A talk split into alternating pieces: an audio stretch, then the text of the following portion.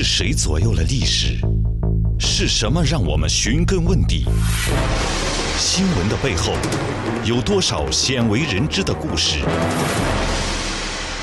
追踪、探访、揭秘，我们用探寻的耳朵，发现有声的历史。这里是《非常记录》，欢迎收听《非常记录》，我是米青。十九世纪中叶，沉寂已久的中国福州港口出现了戏剧性的转机。因为内乱，中国切断了传统的华南、华中贸易线路，驰名世界的武夷茶只得从武夷运到福州，然后外销至英国。也正因为如此呢，伦敦的头春新茶比从前提前了两个月，新茶首饰。自然身价倍增。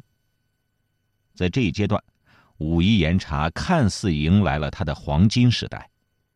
然而，英国人在给中国带来白银的同时，也带来了鸦片，并且带走了茶种，中国茶很快败退下来。本期非常记录，让我们一同走进清朝末年，了解那个时期武夷岩茶的兴盛与衰败。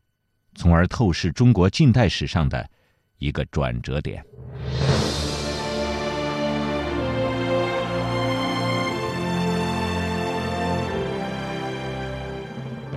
一八六八年，美国人卢公明心情颇为矛盾的从中国的北方赶回了福建福州。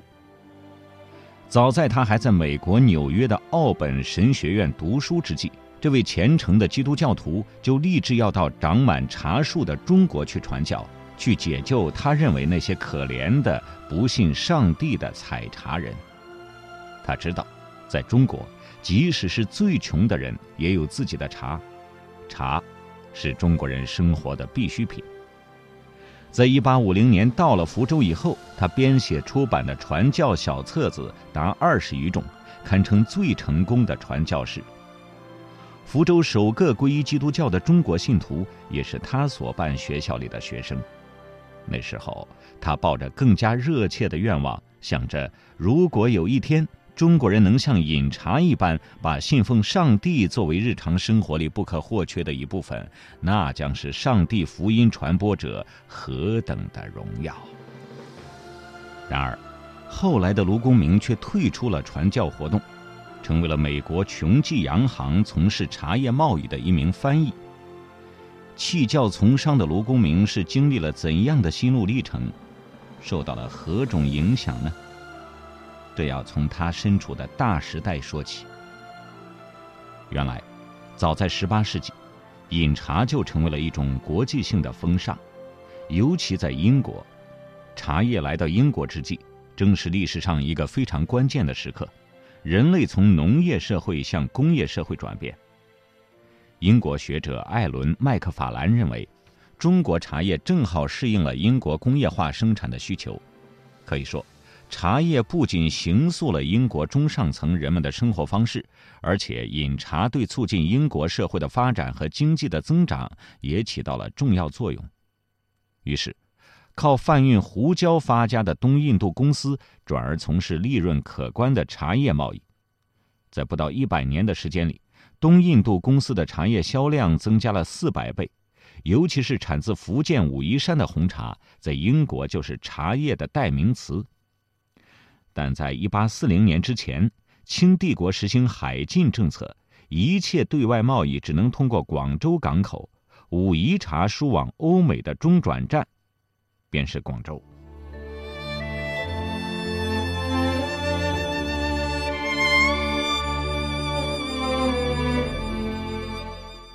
在中国崇安县的武夷山，每当茶季来临，那些树上的叶子被采摘下来，运送到县城外的新村和赤石街，分门别类烘焙、调和并包装以后，再运至通商港口。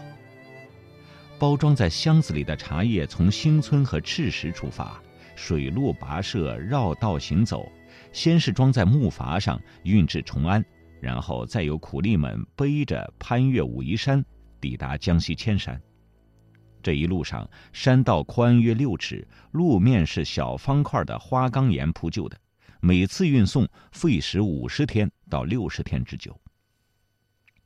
这些珍贵的茶叶，在路上运行如此之长，再加上沿途有七个税卡，自然就提高了运费。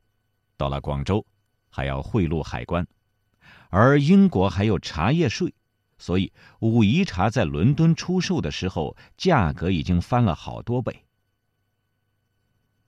早在卢公明来福州前十几年，英国人已经试图进入神秘的武夷茶区。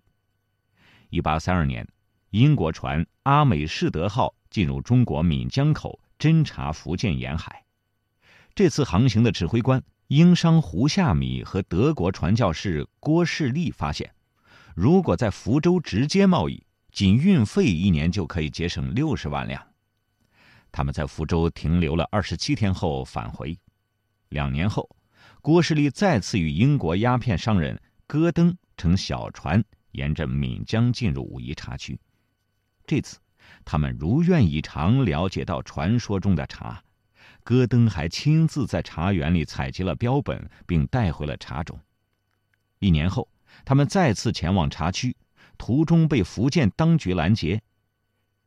这三次探险和商业刺探所得的情报，让英国人了解到福州独有的经济价值，直接导致福州日后成为通商口岸。然而，一八四四年开埠之后，福州的贸易出乎英国人的意料，堪称惨淡。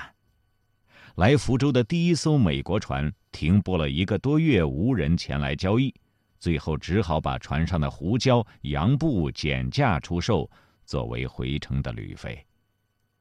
驻福州领事若逊，一八四九年初沮丧地向香港总督报告说：“我再一次担任这个不愉快的任务，向您报告。”我们曾经怀着使这个港口成为欧洲商船的长林之地和英国商人驻中之点的希望，仍未实现。在过去这半年中，没有任何英国商船或其他国家的商船曾经到过这个港口。为此，英国对新口岸的商业价值进行了调查，曾经想用福州和宁波交换杭州、苏州和镇江。三个内地口岸，最后由于中国当局的反对而作罢。当卢公明在一八五零年来到福州的时候，外国人寥寥可数，除了几个领事馆人员，就是传教士。传教士们和商人一样，都是被福州的贸易前景所吸引而来到此地的，但是。当时的道光皇帝一开始就不愿意让外国人深入茶区腹地。福州开埠之后，闽浙总督刘运科揣摩圣意，暗中做当地商人的思想工作，让他们不要与外国人做生意。传教士的工作自然也颇不顺利。当卢公明奉命在南台建造住所，去查看建筑工地时，甚至被当地民众用石头赶跑。这时，因为上海崛起，武夷红茶转由上海港口出口。茶叶被运到江西河口，经水路运至玉山，再由人工搬运到长山。这段路比较好走，再沿钱塘江顺流而下，经杭州至上海，全程一千八百四十里，二十四天可以到达，运费和时间都节省了不少。然而一八五三年太平天国和上海小刀会起义，切断了武夷山到广州的旧茶路和通往上海的新茶路。美国齐昌洋行做了一个大胆的决定：当茶季来临时，派遣中国买办携带茶款到武夷茶区收购红茶，运至福州港出口。恰好福建巡抚也上奏，因为战乱，茶叶贸易受到阻隔。担心那些靠着茶叶糊口的人失业生事，请求朝廷暂开海禁。于是，一条新茶路开通了，从武夷山到福州只要四到八天，这是最合理快捷的一条茶路。大宗红茶沿着闽江直运到福州，出口欧美，一个世界性的茶叶贸易港逐渐形成。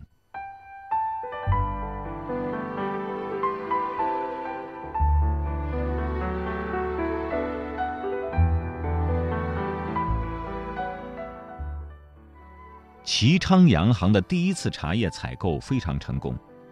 到了该年九月，已经有两艘满载着武夷茶叶的船只离港，各国资金雄厚的洋行纷纷效仿。日后，卢公明供职的琼记洋行也在第二年设立福州代办处。卢公明一定曾经亲眼目睹过春天福州港的盛景。武夷头春新茶上市之际。无数张挂着白帆的运茶船从福州港罗星塔下起航。那是英国造船师特地设计的中国茶叶飞剪船。这让武夷新茶比从前提前了两个月到伦敦。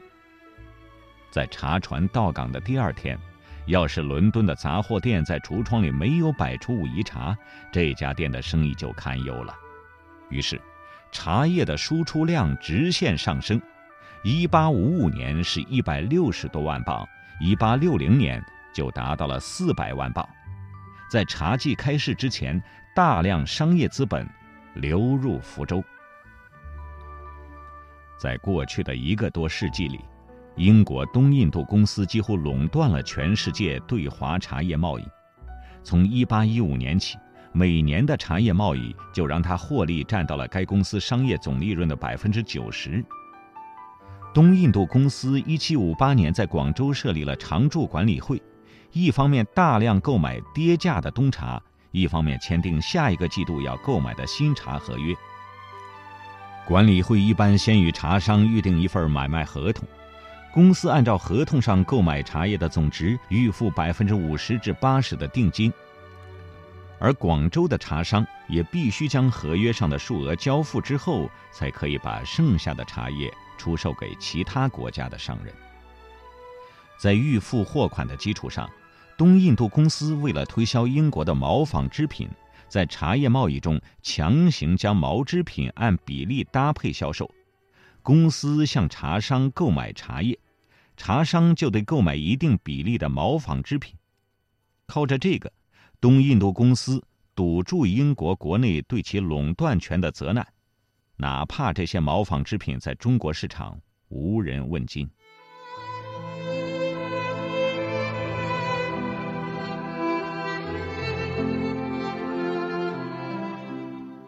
在这样的背景下，大量的白银被输入中国，用来购买茶叶。据估算，在1700至1840年，从欧洲和美国运往中国的白银约为一万七千万两。东印度公司的贸易逆差愈拉愈大。为了平衡茶叶贸易造成的巨额逆差，东印度公司开始在英国殖民地印度种植鸦片，然后运往中国销售，将其收入代替白银支付购买茶叶的款项。这样，英国人把工业品卖给印度，再通过走私把鸦片卖给中国，中国人。则把茶叶卖给英国，英国、中国、印度，这独特的三角贸易就形成了。中国的白银开始大量的回吐外流，巨额的白银重新装进了英国人的腰包，而中国，则出现了银荒。当卢公明来到福州的时候，他发现。这个城市的居民有如此多的瘾君子。据他说，截止到一八六三年十二月三十一日，福州进口货物总值超过一千零五十万美元，其中有一半是用来购买鸦片的。红茶是唯一重要的出口商品，而鸦片，则是最大宗的进口货。福州的鸦片馆甚至比米店还要多。在卢公明所写的书《中国人的社会生活》里，详细描述了福州城居民日常生活的变化。在这种所谓的提神醒脑的鸦片没有输入之前，当地人接待宾客总是用一杯热茶，或是请客人抽上一口水烟。如果没有热茶待客，那就是主人的失礼。现在，人们经常一边抽鸦片，一边聊天谈生意。在上层社会里，请客人或朋友抽鸦片，可能已经和美国三四十年前请朋友喝葡萄酒、朗姆酒、白兰地等传统的待客之道。一样普遍了。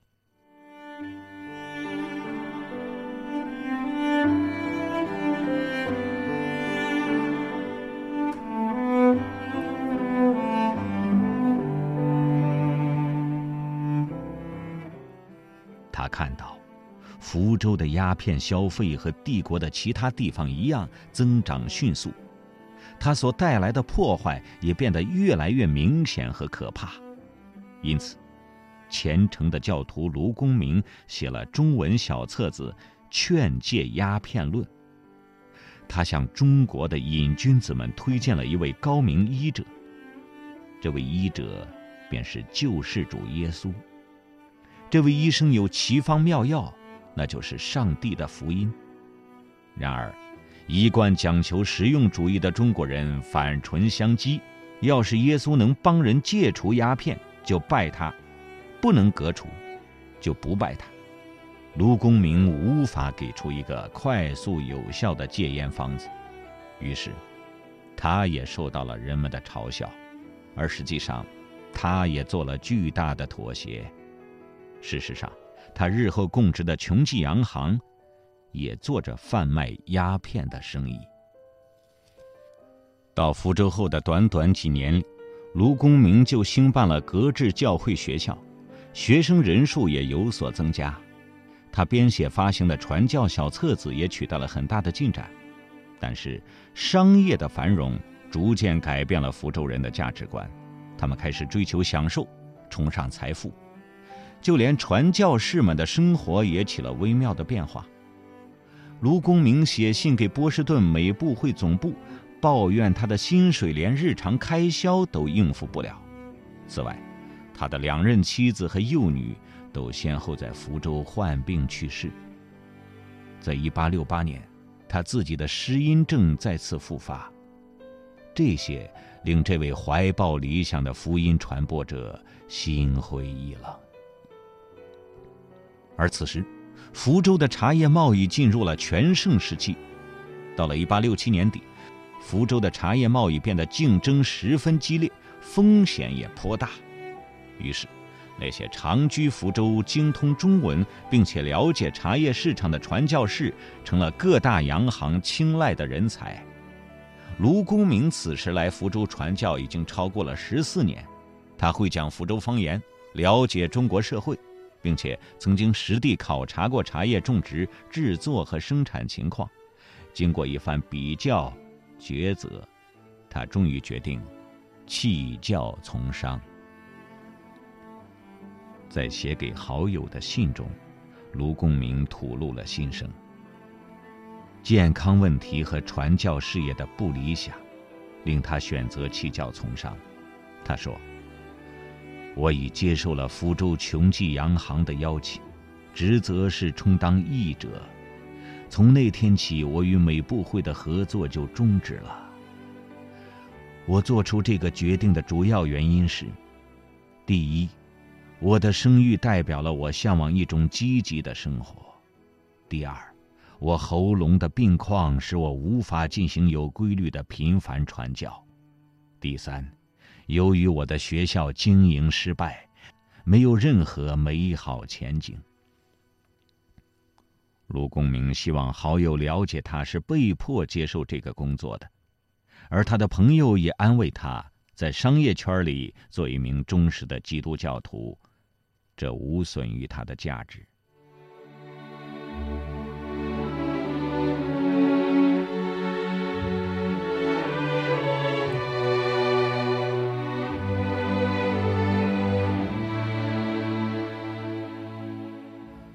卢公明的工作包括随从琼记的福州买办，到茶叶产地收购茶叶。在他所写的《英华翠林运府府录》中。他记述了许多茶叶贸易的具体过程。他提到，当时福州茶行已经是精细化作业，茶行分工十分细致，有看门人、理茶工人、打藤人、定香人等等。作为当时三大茶市之一，福州销市的最上等红茶，如功夫和小种，来自武夷山区；清茶，如乌龙和宝春，大部分来自沙县、高桥、阳溪等地。在他从商的两年间，福州市场上的茶名多达二百八十一种。在这段时间，这位曾经的传教士有机会目睹了资本的巨大力量，那是一种远比福音更有吸引力的东西。那些与外国商行订了供应合同的茶商迅速致富，譬如崇安县人邹茂章，以经营茶叶起家，数年家产就有两百多万贯。福建许多地方原本是穷乡僻壤，因为种茶而商贾云集，轰然成市。曾经有两位美国传教士前往内地游历。在闽北下洋茶区遇见一群快乐的采茶人，茶农们以为他们是前来采购茶叶的洋商，大为欣喜。当得知他们是传教士时，脸上就浮现出失望的表情。欧美对武夷红茶巨大的需求量，刺激着福建茶叶经济发展，假茶也随之而生。在十九世纪六十年代，外国商人就抗议中国茶商们在新茶中混有老茶，或者把茶叶沫儿掺进茶叶之中。有的茶商则在装箱时没有使用足够的铅，以致到目的地时茶已经受潮发霉。种种缺乏商业道德的行为，伤害了中国制造的信誉。一八七二年。福建省会通商总局特地颁发了一个打假檄文。布告首先指出，近年来出口的乌龙、功夫等茶掺入碎末，或者用根黄拌入增重，这种行为导致洋商运回国内亏本。通商总局呼吁茶商们守信用，保护中国茶的名声。同时，如有奸商样货不符或制作伪茶，一旦被洋商告发，则会立即严拿纠办，绝不宽待。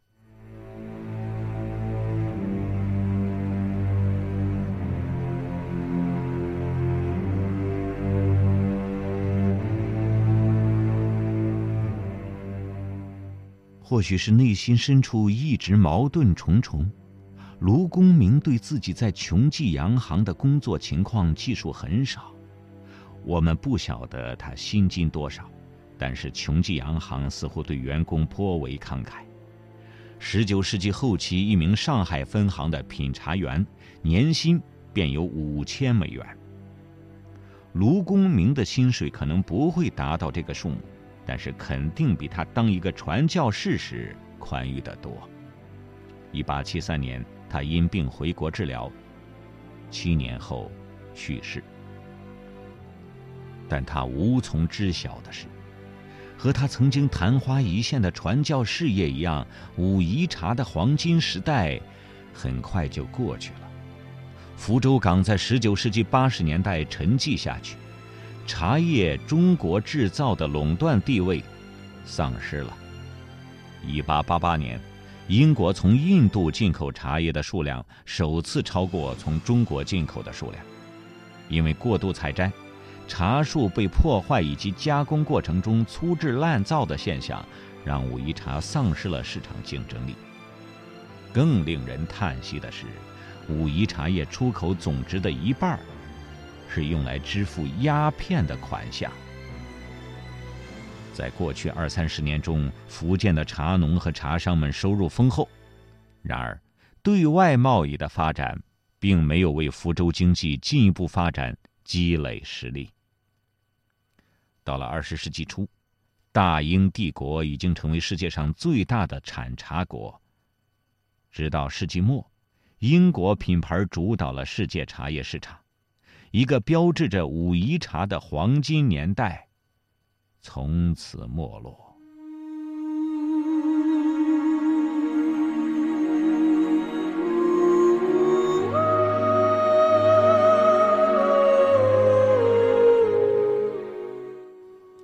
以上是非常记录为您讲述的清朝末年武夷茶由兴盛到没落的故事。